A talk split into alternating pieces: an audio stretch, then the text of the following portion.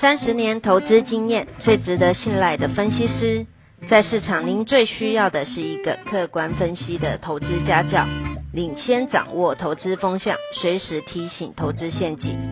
亲爱的粉丝朋友们，一定要记得要按订阅，并且开启小铃铛，才不会漏掉蔡总每一天对盘市精辟的解析哦。各位投资朋友，大家好，我是蔡明彰。今天主题：全球能源危机，塑化、散装轮领涨，钢铁准备中。美股通膨、债务双重危机来袭，触动全球股市空袭警报。美国债务危机迄今，国会两党未通过调高举债上限的法案。本周五，十月一号，新会计年度的第一天，政府机构可能关门。财长叶伦警告，若不通过调高债务上限，缺乏资金，政府发行的公债可能违约。政府关门过去十年曾在二零一一及二零一三年发生过，当时奥巴马执政，拜登是副总统。两党恶斗，加上隔年分别是总统大选及其中选举，两党玩胆小鬼游戏的 Game of Chicken，谁先让步谁先输。二零一一年八月，美国公债出现技术性违约，致使公债收益率飙升而美股崩跌。当时道琼指数波段跌幅高达十七趴。而台股跌势更大，从八月高点八七零七点跌到九月低点六八七七点，重挫一千八百三十点，或跌幅二十一趴。为什么发生美国债务危机，台股跌幅比美股大呢？因为美国债务危机若走到违约的地步，美国公债收益率必定急升。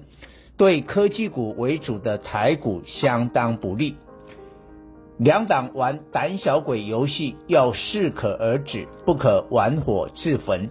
美股已大跌，若继续重挫，使民众财富缩水太多，选民明年期中选举会用选票教训政客。这是普遍的看法，政府有可能关门，但不会实质债务违约。最终时刻，两党会找待会找到下台阶，而达成调高举债上限。美国债务危机如何发展？最先行指标是十年期公债收益率，本周跳升至敏感的1.5%以上。S M P 500的平均股息殖利率约1.5%。若十年期公债收益率高于1.5%，投资人将舍弃股票而转进公债。今年元月十年期公债收益率突破一趴，三月涨到最高一点七趴。在这个阶段，美股科技股成重灾区，纳斯达克至二月高点一四一七五，跌到三月低点一二三九七，下跌十二点五趴。美国绝大多数科技股不发股息或发放很少。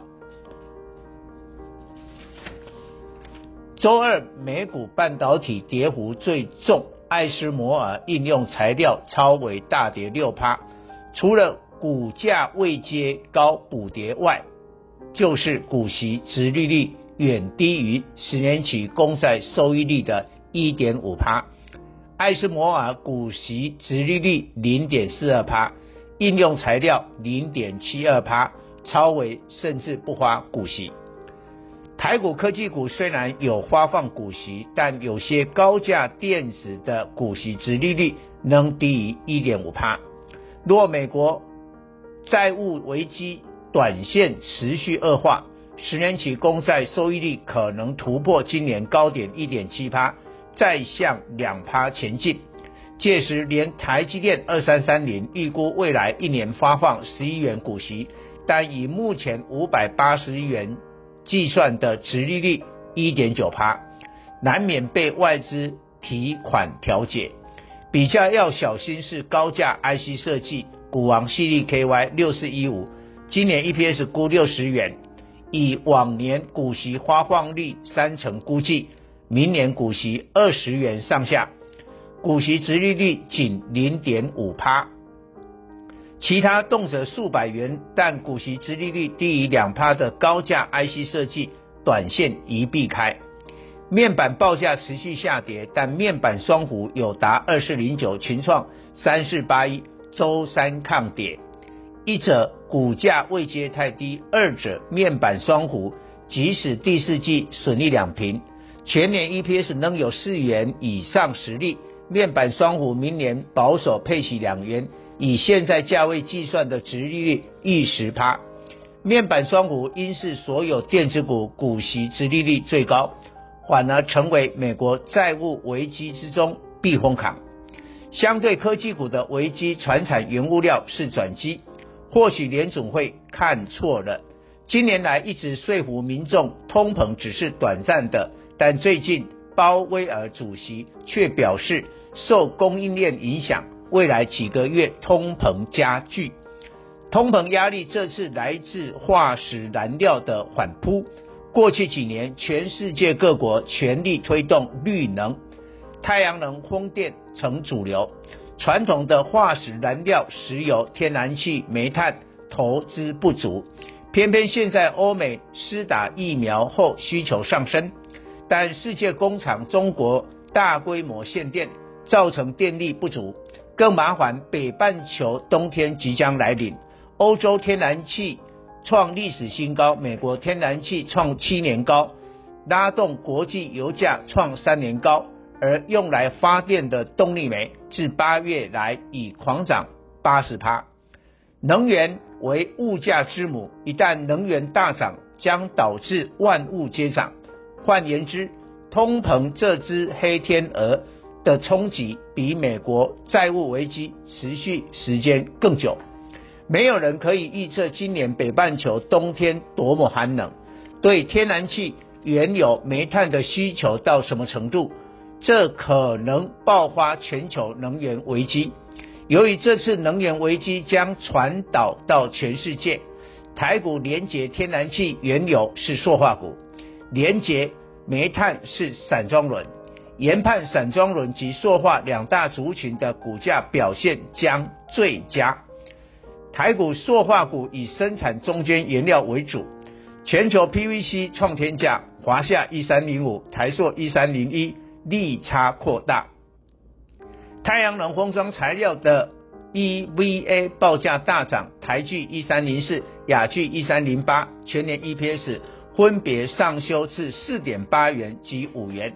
但要注意，上周美国原油库存意外上升，国际油价短线拉回，不建议追高塑化股。煤炭大涨及冬天来临，各国抢运造成 BDI 指数暴冲，海峡型 BCI 更周二大涨近十趴。回顾二零零八年五月，也是通膨怪兽使 BDI 冲上一万一千点历史记录。现在才五千点不到，是否历史重演？现在散装轮股价被货柜三雄压抑，但年底前货柜轮运价将涨势放缓，但散装轮 BDI 进入旺季，还有上档空间。注意一鸣二六零六、中航二六一二、新兴二六零五、世维航五六零八、惠阳 KY 二六三七等今明两年 EPS。大幅成长个股，美国两党可能在周四众院通过一点二兆美元基建，找到下台阶。民主党缩小三点五兆美元家庭教育计划规模，换取共和党同意调高债务上限。钢铁是下个伏兵，准备上场。在美国有厂房及通路的大成钢二零二七、大国钢八四一五及外销美国比重高的烨辉二零二三、胜宇二零二九是焦点。以上报告。本公司与所推荐分析之个别有价证券无不当之财务利益关系。本节目资料仅供参考，投资人应独立判断、审慎评估并自负投资风险。